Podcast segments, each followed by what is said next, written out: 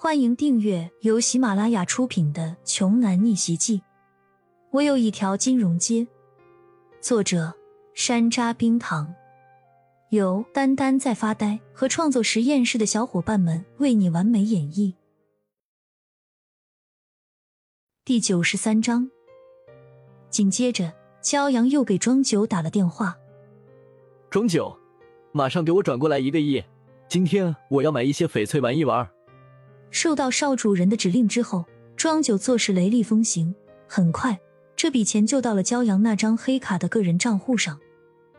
郭青和觉温的行动力也不差，半个小时后，一份崭新的原石标号就已经送到了骄阳的手中。另外，骄阳还拿到了胡家原本手中的那些标号。胡蓉他们根本想不到，在自己不知不觉之间，原本自以为是顶级品种的翡翠。就这么神不知鬼不觉的，已经彻底全变成了一堆一文不值的废石头了。肖先生，已经按照您的指示，完成了原石标号的重新分配。请问，还有什么需要我来执行的其他任务吗？郭青小心翼翼的请示着骄阳，生怕自己哪个细节没有做到位，而惹毛了这位大人物。你们尽力去撮合胡家承担。让他们签下的订单越多越好。还有，给我准备一个 VIP 的竞拍单间，我要参与竞拍。没过一会儿，郭青那边就已经一切准备就绪了，只等着骄阳落座。顶流级别竞拍的高端局即将开始。就在骄阳下了命令之后不久，在郭青和绝温的帮助下，胡荣家族在交易现场的成交订单数量屡创新高。胡氏父子二人乐得都合不上嘴。没见过什么大世面的胡蓉，看着眼前厚厚的合同单子，笑得合不拢嘴，兴奋地说：“爸，结交绝温制的人还真是一个明智的选择啊！您看，咱们胡氏企业今天签下来的合同，比过去两三年加在一起的数量都多呀。”胡蓉的父亲胡飞为叼着雪茄，慵懒地靠在电动按摩椅上，身旁左右两个妙龄少女正在给他按摩。胡飞为。轻吐了一口嘴里的烟圈，说：“今年没有了刘家的竞争，单子自己就都送上门来了。这回，刘长安恐怕要急得不停吐老血了。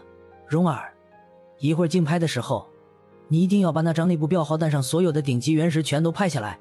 尽管我们现在已经有了这么多订单，但是咱们胡家原材料的库存还远远不够。”胡蓉在一旁拍着胸脯，和父亲信心十足的保证道。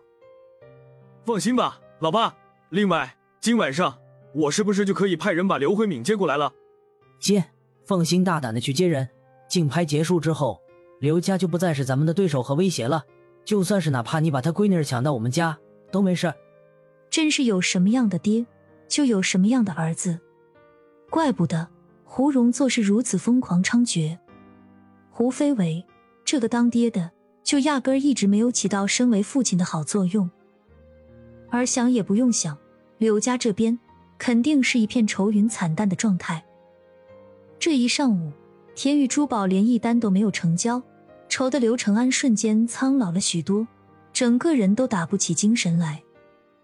刘慧敏则是在生着气，她还在责怪自己的老爸和自己的好闺蜜屈服在胡蓉的淫威之下。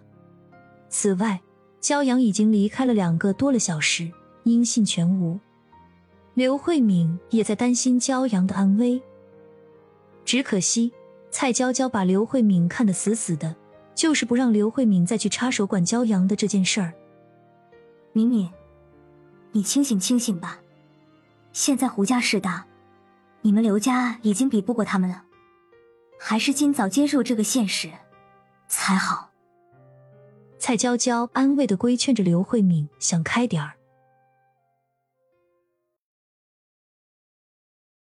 本集播讲完毕，想听更多精彩内容，欢迎关注“丹丹在发呆”。